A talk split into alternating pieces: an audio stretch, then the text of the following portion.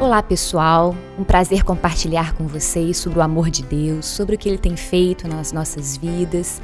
E hoje eu queria convidar você a refletir um pouquinho sobre a nossa vida, sobre o ano que nós vivemos, quantas dificuldades, quantas coisas novas nós vivenciamos. E sempre que a gente está findando uma etapa da vida ou mesmo um ano de caminhada, é importante pararmos e pensarmos sobre o que nós estamos vivendo e como foram nossas reações diante das circunstâncias que a vida nos impõe. Temos vivido sim um tempo difícil, mas Deus ele sempre passa conosco pelas provações e nós precisamos estar sensíveis a esta verdade. Nem tudo, né, está no nosso controle, no controle das nossas mãos. Somos pessoas imperfeitas e aprender a sermos flexíveis é o que nos ajudará na hora de fazermos mudanças e adequações diante das adversidades, não é mesmo? E pensando no mundo que a gente tem vivido, a cultura do merecimento está impregnada nas pessoas, né? As pessoas valem aquilo que têm, valem o que são, valem o que conseguem produzir e vivem dessa forma ao ponto de projetar essa visão de merecimento para os seus relacionamentos também com Deus. Ocorre que no reino de Deus é diferente. Não é assim que funciona. Na visão de mundo cristã, as coisas não funcionam por uma escala de grandeza. Sabe, a cultura do merecimento, ela também não dá certo em se tratando de relacionamentos, porque nós vamos nos decepcionar com as pessoas e também, em certo momento da nossa vida, nós decepcionaremos até mesmo os nossos amigos, que somos falhos, é assim o ser humano. Né? E Deus ele conhece a nossa limitação, conhece a nossa fraqueza, ele está disposto a nos ajudar a viver de forma mais próxima dele, a aprender com a sua palavra uma forma de nos relacionarmos com os outros. E aí fica para gente uma orientação. A gente precisa aprender a amar pessoas e fazer o bem para as pessoas como se fosse para o Senhor, sem esperar nada em troca do ser humano.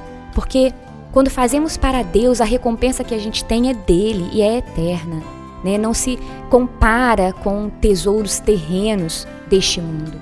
E quando a gente entender que de fato os nossos relacionamentos aqui estão di diretamente ligados ao nosso relacionamento com Deus, a nossa vida se tornará muito mais leve, porque o nosso relacionamento com Deus não é baseado na cultura do merecimento.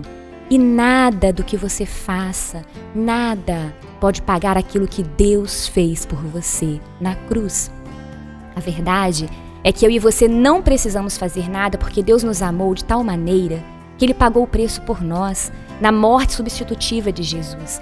Nós somos pessoas imperfeitas, mas Jesus, Jesus nasceu e morreu em nosso lugar, mesmo sem nós merecermos. Ele nos alcançou com graça.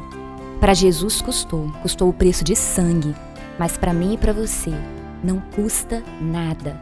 É graça, basta crer mediante a fé. Por isso mesmo, nós não precisamos ficar correndo todos os nossos dias para provar algo para alguém ou para provar um bom comportamento para Deus, né, para merecer a salvação. Nós não precisamos fazer algo para isso, porque Cristo fez por nós. E mesmo que nós quiséssemos fazer, se fizéssemos dessa forma, apesar de não conseguirmos, né, se fizermos assim, estaríamos tirando o mérito de Jesus. E foi Ele que fez por nós. Ele não apenas morreu, mas ele ressuscitou e com isso ele nos deu nova vida. A nós cabe apenas agradecer e viver de modo digno no reino de Deus, com alegria, com contentamento e liberdade, porque foi para isso que ele nos chamou. Então a palavra que eu quero deixar para você é gratidão. Vamos viver sim muitas dificuldades, aflições comuns deste mundo. Mas estejamos firmados em Deus, pois Ele é a rocha, Ele é o alicerce, Ele quem nos guia e nos orienta.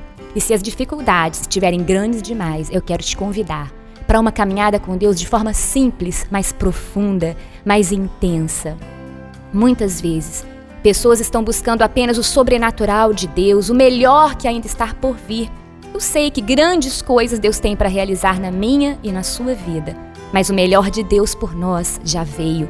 Foi Cristo Jesus, que morreu e nos fez filhos e filhas de Deus.